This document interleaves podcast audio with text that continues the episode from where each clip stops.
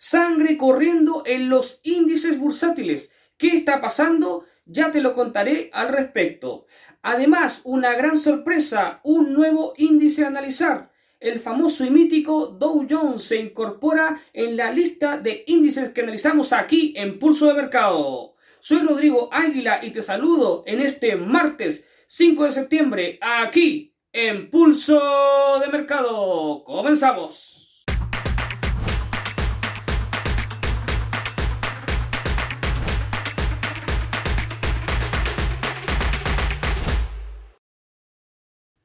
Antes de continuar, te recuerdo que todo el contenido que encontrarás en este canal es solamente de carácter educativo y que los resultados pasados no constituyen para nada garantía alguna de los resultados futuros.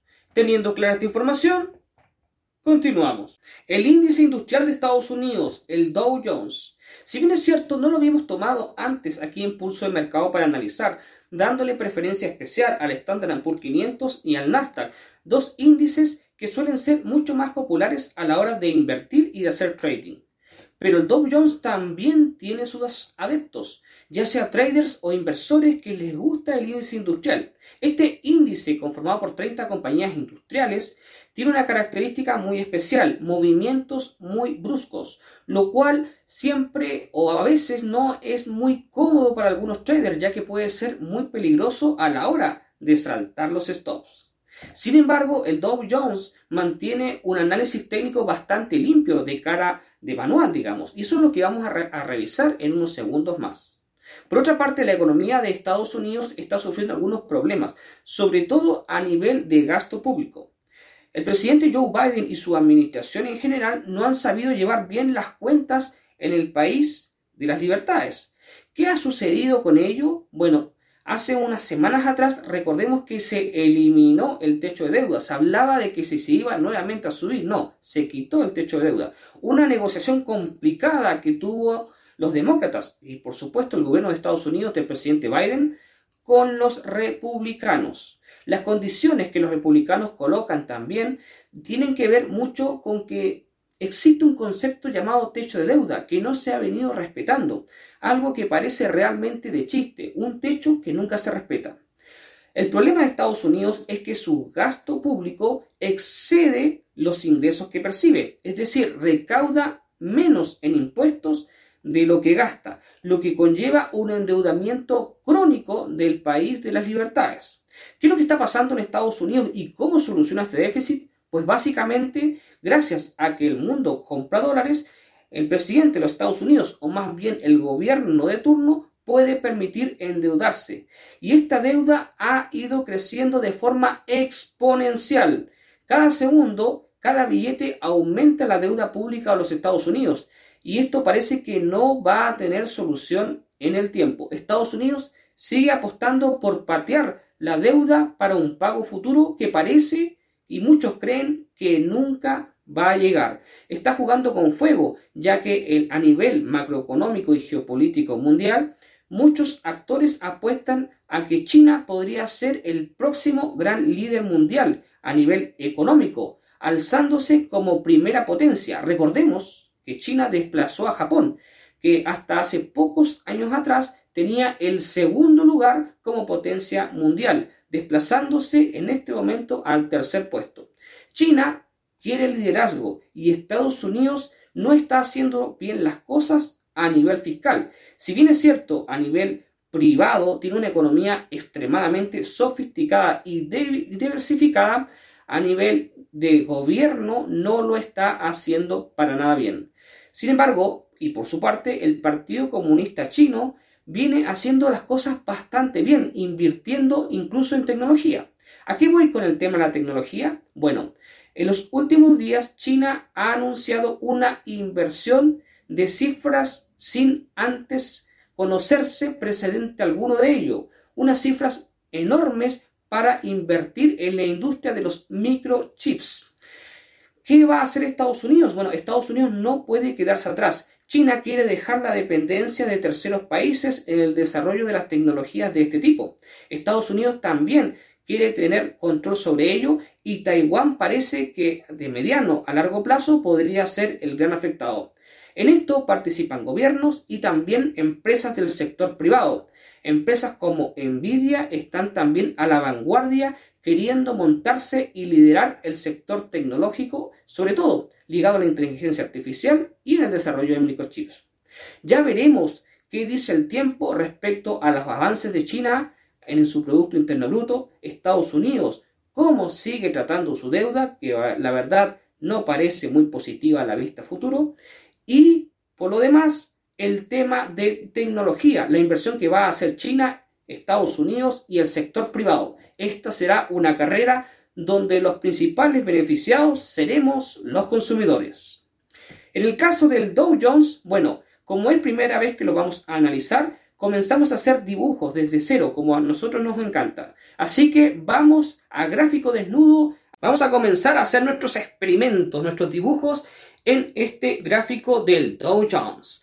A ver, ¿qué nos dice el índice industrial? Bueno, primero vamos a definir la tendencia a largo plazo, una vista, la tendencia alcista. Claramente es alcista, sin todavía tirar línea de tendencia, ya lo vemos, esto es alcista. Pero bueno, por si las dudas, por si no se te queda claro, vamos a lanzar línea de tendencia. Para ello vamos a tirar línea de tendencia, la vamos a marcar de 4 píxeles y de color blanco para que se note bien y contraste bien con nuestro gráfico de fondo negro. Mm, a ver, vamos a marcar el canal en que se está o se ha ido moviendo este precio o esta tendencia alcista. Así que tiramos otra línea de tendencia y establecemos cuál ha sido este canal.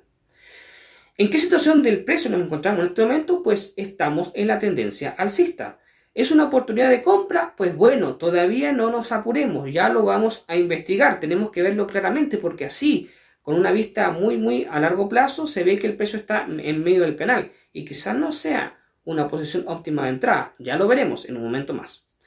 Por ahora vamos a ir dibujo ahí con líneas de color amarillo para ir indicando bien que no te quede claro, digamos que no te quede duda alguna que estamos dentro de esta tendencia totalmente alcista. También tiro esta flecha de color amarillo que puedes ver. Mm, vamos a utilizar una de nuestras herramientas favoritas, nuestro retroceso Fibonacci. Mm, vamos a tomar, digamos, el último eh, digamos que máximo histórico y la última caída, el precio más bajo en la última tendencia. Y en eso podemos ver que el precio se ha ido sosteniendo en distintas posiciones dentro del retroceso Fibonacci, respetando justamente estas zonas. Por ejemplo, vemos ahí la zona del 38, vemos también donde el precio se sostuvo en la zona del 23, también lo hizo propiamente tal en la zona del 50% y la del 61.8, número de la belleza. Así que el precio, como puedes ver, y lo marco ahí con círculos de color amarillo, ha ido respetando estas zonas de retroceso Fibonacci. Fantástico, de manual, de análisis técnico como nosotros nos gusta aquí en Pulso del Mercado. Así que esta es la visión por ahora. Vamos a una visión, una visión un poquito más microscópica. Visión de velas de 4 horas, H4, 4H, como tú lo quieras llamar. Dentro de las 4 horas podemos ver de que estamos a ver, vamos a ver cuál es la tendencia en que estamos dentro de en las 4 horas. Y tiramos una línea de tendencia de color blanca. Ojo, estamos siempre dentro del canal diario. Este canal diario de largo plazo que estamos alcista, ¿ya? Tendencia alcista. Y en 4 horas tenemos otro canal alcista que lo vemos bien marcado con, este, con estas líneas de tendencia de color blanco. ¿Cuál es la zona del, cuál es la situación del precio dentro de este canal? Bueno, el precio tocó el borde bajo del canal, para volver a subir, lo que nos dice que el precio podrá probablemente se vaya hacia arriba a buscar el borde superior del canal. Así que dentro, a ver, vamos a resumir, dentro del canal alcista de, que está inserto dentro del canal alcista también, pero de largo plazo, estamos en una tendencia de compra, una oportunidad de compra. Para ello vamos a ver cuánto podríamos estirar nuestro ratio riesgo-beneficio. Mm, vamos a estirar a ver, si tiramos nuestro reto riesgo-beneficio, podemos ver de que podemos ir a buscar el último máximo, ¿no? Como objetivo real. Y estiramos un poco nuestro stop loss por debajo de nuestra tendencia en nuestro canal, ¿no? Para que le dé aire en caso de que el precio siga retrocediendo.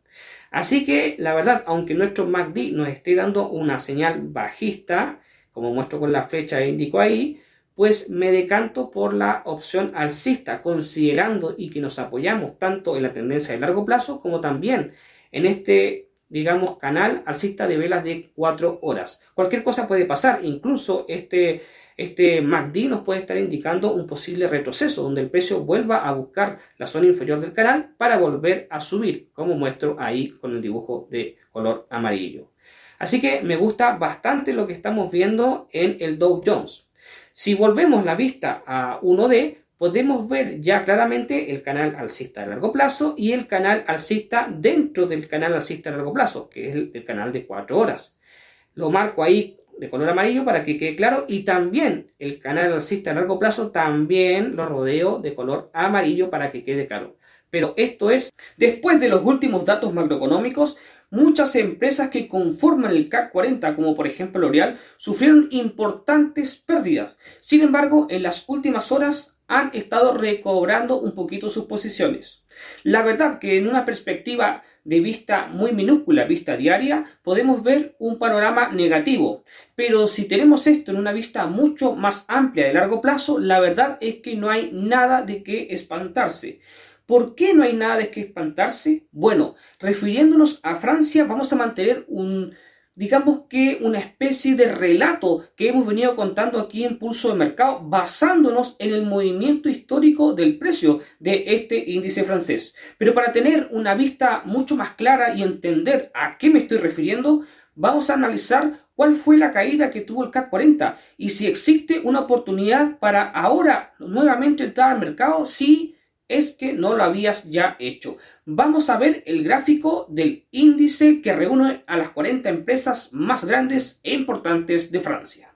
La caída del CAC 40 es compartida por los demás índices, pero ha sido tan catastrófica como muchos medios lo tratan? Pues no, pues básicamente como podemos ver, si bien es cierto, tuvimos un alza donde habíamos obtenido beneficios después de esta caída, el precio ha tenido un rebote. Este rebote es bastante positivo porque nos da una oportunidad de poder entrar nuevamente a este índice.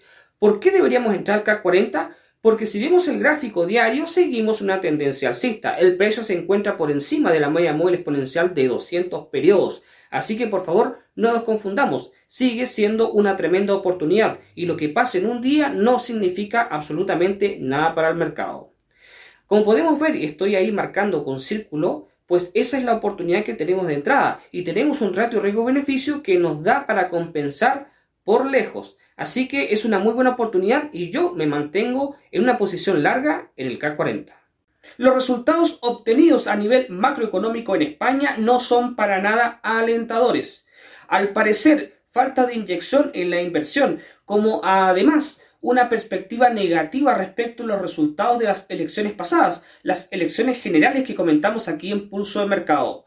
Todo este cóctel de cosas, además una incertidumbre general en Europa que se ha venido arrastrando con niveles de inflación que venimos desde la pandemia, todo esto ha sumado para que finalmente los resultados no sean muy positivos. Sin embargo, el IBEX 35 en el último tiempo ha estado moviéndose de una forma bastante categórica, entregándonos oportunidades de entrar al mercado con un análisis técnico muy limpio de definir. ¿Cómo ha estado el movimiento del IBEX y en general cómo será la perspectiva que podríamos ver después de conocer estos resultados no tan positivos en el país ibérico? Vamos directamente con el índice. El IBEX sigue siendo una opción sólida alcista. Desde que cambió tendencias hace meses atrás, moviéndose hacia arriba, esto se ha mantenido como tal y hoy día nos merece una oportunidad a considerar. De hecho, para entender bien cuál fue el cambio de tendencia, voy a marcar ahí con círculo de color blanco o más bien cuadradito de color blanco, justamente donde se produce este rompimiento donde se sostiene el precio para ir hacia arriba, nueva tendencia alcista. Continuamos en este canal alcista, por tanto nos mantenemos comprados en el IBEX, considerando también que puedes entrar todavía. Las cuentas parece que no están dando bien en Europa y esto ya se venía testeando desde hace un tiempo. Alemania, como hemos repetido ya en innumerables ocasiones, viene arrastrando los problemas energéticos que todavía no ha podido solucionar. La economía alemana ha tenido que reinventarse e ir buscando nuevos caminos para seguir siendo el gran motor de la Unión Europea. ¿Cómo se habrá movido el DAX luego de que los mercados en general han ido cayendo? Vamos a revisar el movimiento del precio del índice favorito de los scalpers hispanos. Vamos directamente con el DAX. ¿Qué ha significado la caída del DAX? Pues absolutamente nada. La verdad es que todavía estamos en una tendencia alcista. La oportunidad es muy buena ya que nos permite corregir a un precio mucho más barato de entrar, dándonos un ratio de riesgo-beneficio algo ajustado, 1 a 1,5. Sí, lo sé, no es tanto ratio riesgo-beneficio, tomando en consideración de que nuestra toma de, beneficio, el profit, estaría en la zona de la resistencia. ¿Por qué nos mantenemos? Como tengo marcado ahí hace semanas atrás, con línea de color amarillo, estamos sobre la media móvil exponencial de ciertos periodos. Por lo tanto, seguimos en una posición alcista respecto al índice. Es un esfuerzo para nosotros, como siempre, traer nuevos activos en nuestros martes de análisis de índices y acciones. Es por ello que hacemos especiales y tratamos diversas acciones que podrían estar dándonos buenas oportunidades de cara al mercado. En el caso de los índices, si bien es cierto, tenemos cierta preferencia por los índices más utilizados en el mundo del trading y la inversión, vamos incorporando nuevas opciones para ver oportunidades que nos puedan entregar varios de ellos. Hace pocos días, o más bien pocas semanas, incorporamos el Nikkei 225, el índice que reúne a las principales empresas de Japón. Después incorporamos el China A50, un índice que conglomera o junta las acciones tanto de las bolsas, las bolsas de Shanghái como de Shenzhen, que incorpora estas grandes compañías que mueven el motor de la economía china, que tiene el segundo lugar a nivel de Producto Interno Bruto a nivel mundial. En cuanto a Estados Unidos, el Nasdaq es el gran representante de las empresas del sector tecnológico que dominan el mundo desde Silicon Valley, ahí en la Bahía de California y el SP500 el que reúne a las 500 grandes empresas de Estados Unidos y que sirve como referencia a todo el mundo, tanto a nosotros para establecer cómo son nuestros análisis, como también a muchos fondos de inversión para comparar sus rendimientos con el mismo SP500. Iremos incorporando con el paso del tiempo más índices. Por lo pronto, Recuerda que si no te has suscrito a Pulso de Mercado es hora de que lo hagas aquí abajo. También te invito a activar la campanita de notificaciones. Recuerda que nosotros tenemos contenido de lunes a viernes analizando distintos mercados. El día de mañana estará mi compañera Verónica Chacón desde Costa Rica analizando el mercado de divisas, el mercado Forex. Nosotros nos reencontraremos la siguiente semana para analizar y volver al mundo de las acciones. Te mando un abrazo desde Pulso de Mercado y por si no lo has hecho también y no, todavía no operas con nosotros, te dejo aquí abajo un enlace para aperturar una cuenta demo para que no corras riesgo alguno y pruebes tus estrategias en el mercado y las que también trabajamos aquí en índices y acciones. Nos vemos el siguiente martes.